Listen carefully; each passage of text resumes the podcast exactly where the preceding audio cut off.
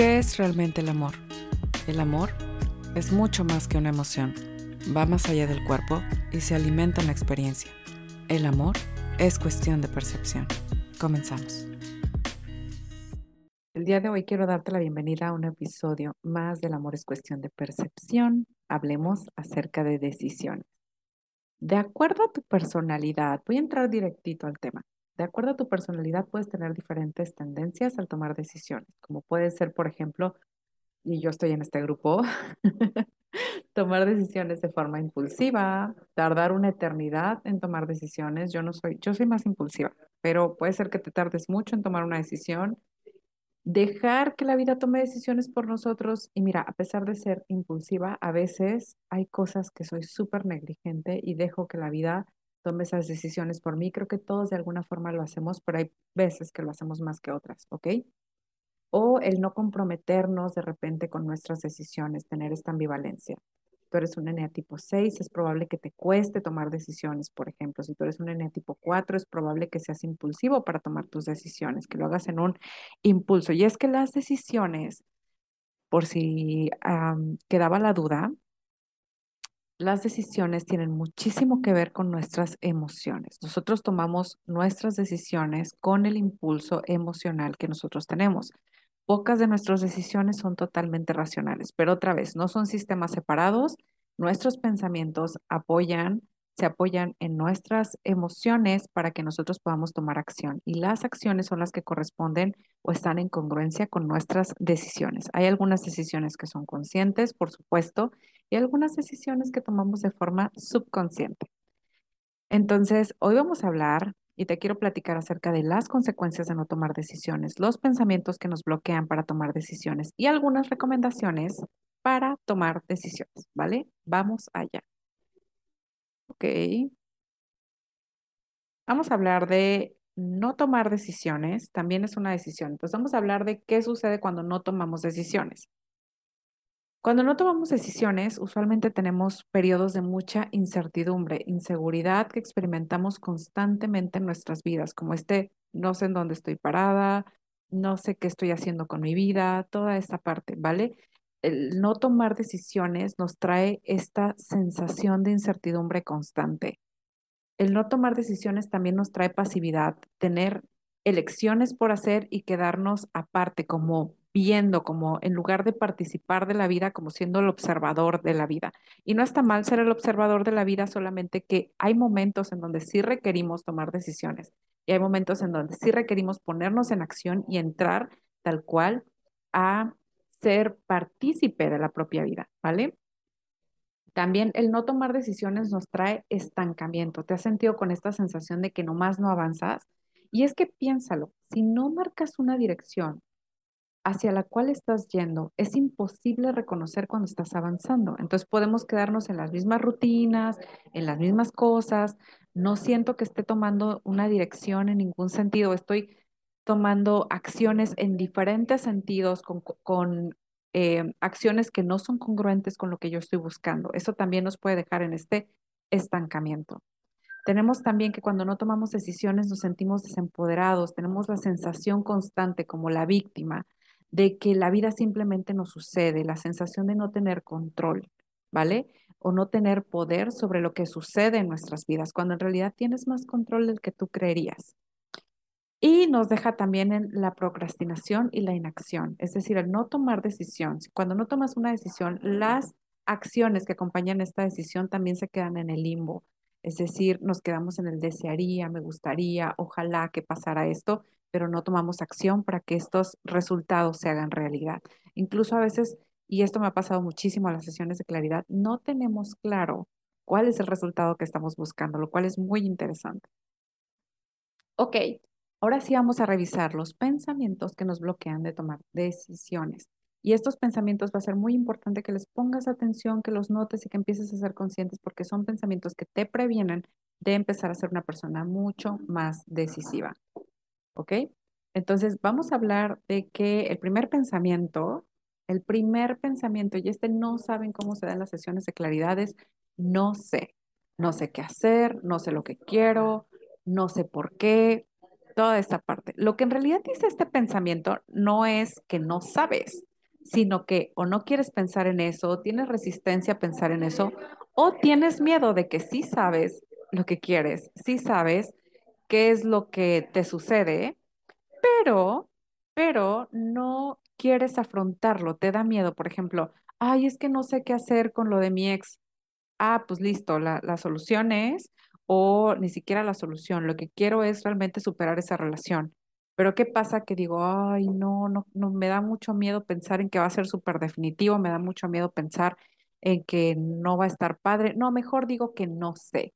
Y mi mente se queda en esta zona de confort. Lo que tu mente quiere es ahorrar energía, lo que tu cerebro quiere es ahorrar energía. Acuérdate que tu cerebro está cableado para supervivencia, no está cableado para plenitud, felicidad, realización, ¿no?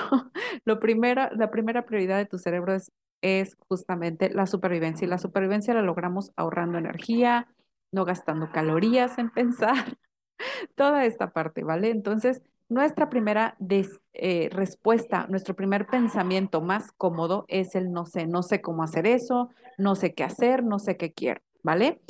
Reta a tu mente, reta a tu mente a que te dé otra respuesta. Dile, no, si no se valiera decir no sé, ¿cuál sería tu respuesta? Esta es una pregunta interesante en el coaching. Ok, si, si supieras qué, ¿qué sería? Si tuvieras que adivinar, ¿qué sería? ¿Sí? El otro pensamiento que nos proviene de tomar decisiones es el soy mala tomando decisiones. Soy mala o malo tomando decisiones. Es una idea de autoconcepto que podemos tener. Y este es cuando le pedimos consenso a todo el mundo. Como soy mala tomando decisiones, entonces me digo, ¿sabes qué? Tengo que salir allá afuera, tengo que decirle a las personas, oye, ¿tú qué piensas? ¿Tú qué opinas? Pues quiero tomar esta decisión, pero no sé si está bien o está mal. Habla de muy poca confianza en ti, pero tener este pensamiento de soy mala tomando decisiones definitivamente es algo que te va a bloquear. Realmente tú sí sabes lo que quieres y no necesitas que otros aprueben tus decisiones.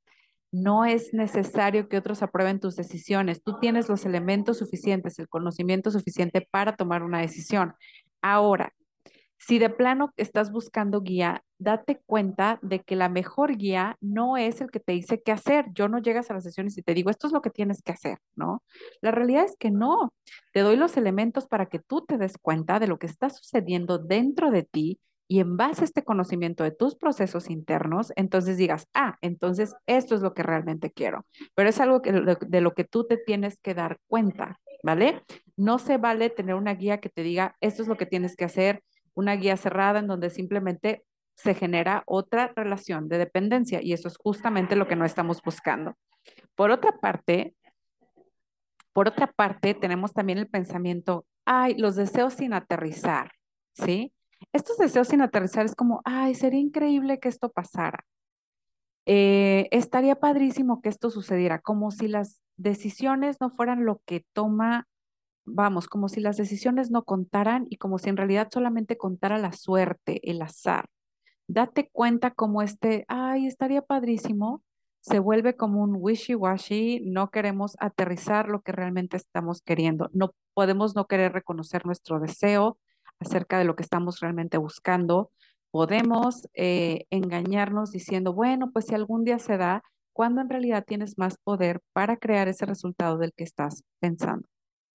La otra opción es, es imposible para mí. Este pensamiento nos previene de tomar decisiones hacia los resultados que estamos buscando, porque creemos que no es posible para nosotros. Ella sí pudo, pero yo no soy ese tipo de persona. Esto me pasó mucho a mí en el emprendimiento porque yo jamás me consideré una persona como empresaria o emprendedora, ni mucho menos, ¿no? Entonces siempre me decía, mira, eso lo puede hacer ella porque ella sí quería emprender desde el principio.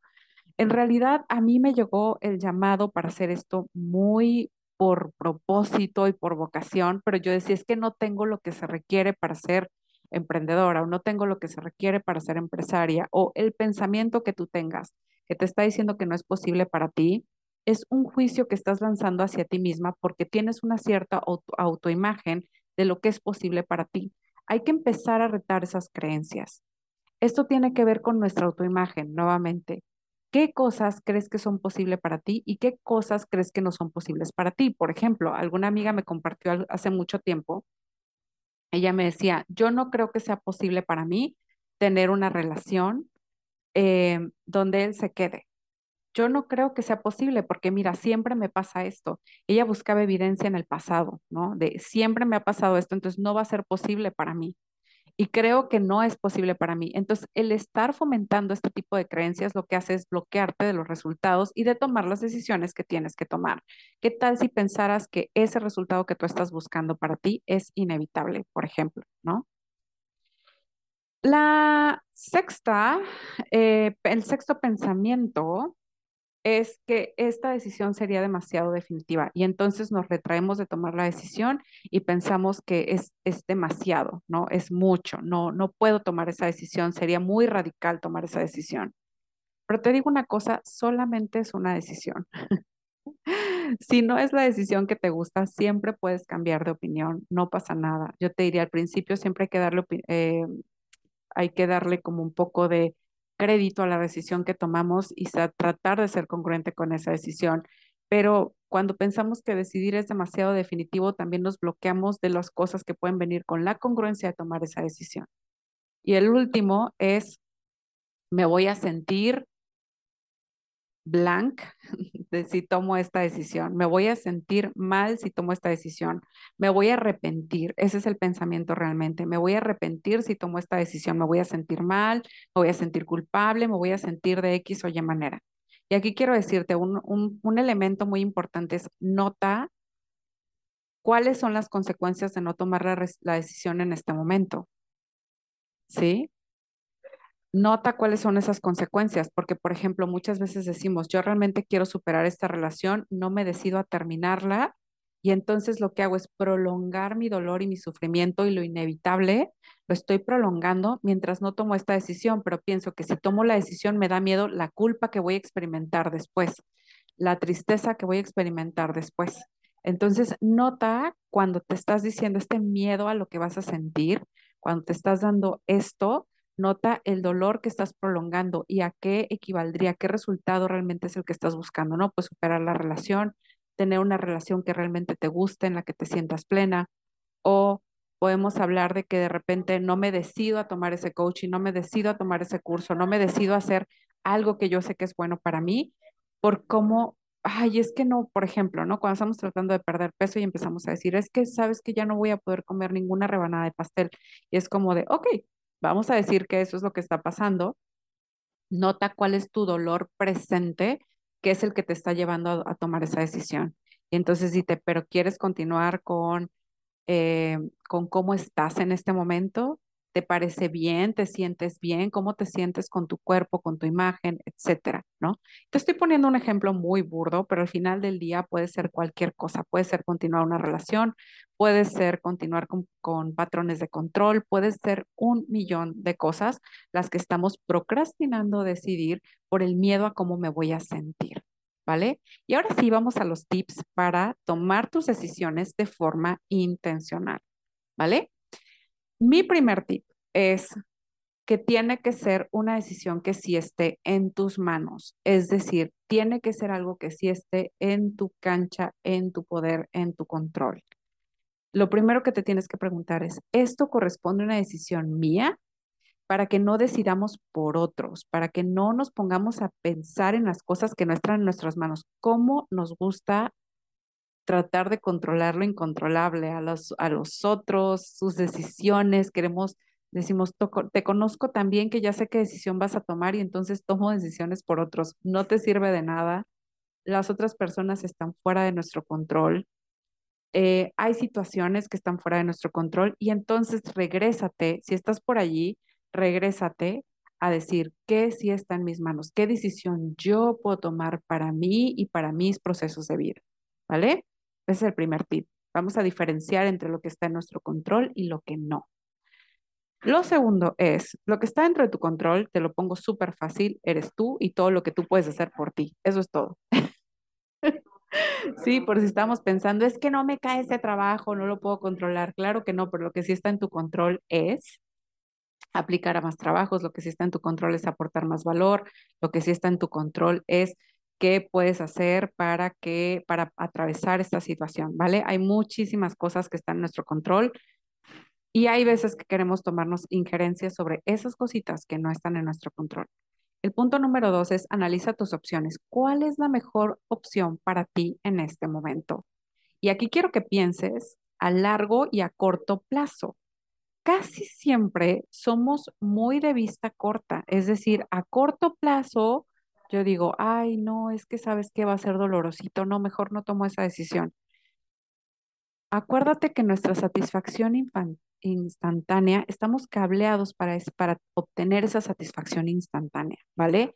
Pero tu mente, tu corteza prefrontal, tu mente más elevada, la que puede de alguna forma tomar decisiones a largo plazo, esa también es importante para ti porque esa es la que te va a traer esos resultados de plenitud, de felicidad, de, de satisfacción que tú buscas a largo plazo.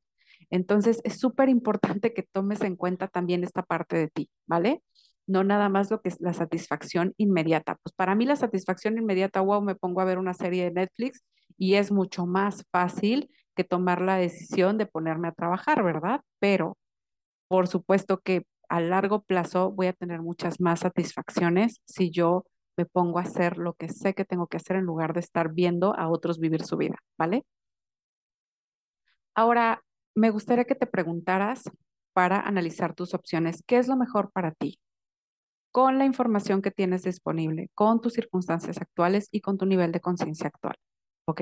¿Qué es lo mejor para ti en este momento? Es una buena pregunta para hacerse. Tomando en cuenta, como te decía, el corto, pero también el largo plazo. Que no se nos olvide que el largo plazo también es importante para nosotros. Muchos resultados de los que estamos buscando, muchas cosas que estamos buscando no están a corto plazo. Muchos resultados de estos están a largo plazo. esos resultados del cuerpo que quiero, esos resultados de la relación que quiero, el tipo de convivencia que quiero tener, el tipo de madre o padre que quiero ser, están en el largo plazo, no son cosas que se obtienen con satisfacción instantánea, ¿vale? El tercer tip que te quiero dar es solo toma la decisión y sé congruente con esa decisión, ¿vale? No te estoy diciendo que tomes la decisión, que des la vuelta en esa avenida y que si estás viendo que te estás yendo al barranco, de todas formas le sigues. No, pero sí es importante darle al menos oportunidad a nuestras decisiones. A veces decimos, ya decidí esto, ya decidí comenzar a hacer el ejercicio, ya me decidí a ir al gimnasio, ya decidí hacer esto y luego a los tres días se nos olvida y somos súper incongruentes con nuestras decisiones. Decidí que ya no quiero estar con mi ex y al final del día hago acciones que están en total incongruencia con esa decisión. Por lo tanto, va a ser imposible que se logre el resultado que estamos buscando a largo plazo porque no, no estamos siendo congruentes a nuestra decisión. Es como tomar una decisión y ni siquiera darle oportunidad a que se desenvuelva la decisión, por así decirlo, que se vean los resultados, sino que simplemente al tercer día se nos olvida y, eh, por supuesto, ya no vemos resultados reales en esas decisiones y solamente sentimos que fue doloroso por dos o tres días, ¿vale?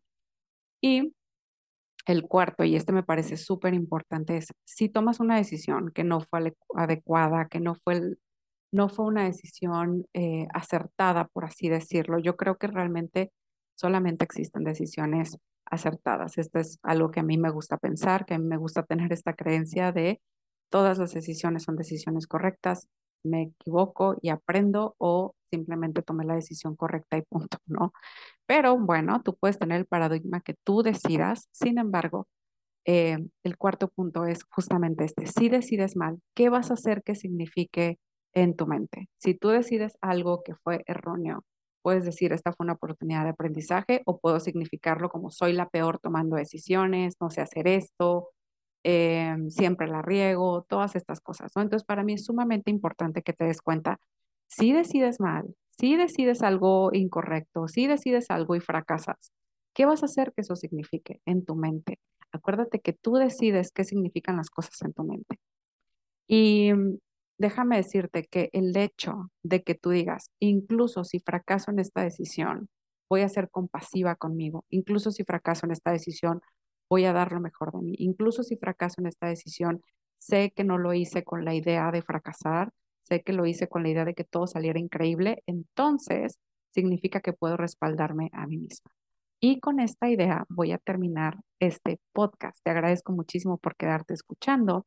Recuerda que puedes agendar una sesión de claridad en donde tú y yo platicamos acerca de tu situación particular de forma individual Y de esa forma me platicas acerca de tu caso, te doy algunas perspectivas. Eh, lo que hacemos es tal cual darte un mejor entendimiento de cómo estás funcionando y de lo que podría funcionar para ti y vemos lo que es posible para ti. ¿Vale? Lo puedes agendar directamente en las notas de este episodio. Te mando un beso, un abrazo y nos vemos pronto. Chao. ¿Este episodio te gustó? Suscríbete para no perderte de nada. Danos una reseña en iTunes comparte tomando una imagen de pantalla y etiquétame como arroba auralana y déjame saber qué te pareció. Gracias por escuchar. Hasta pronto.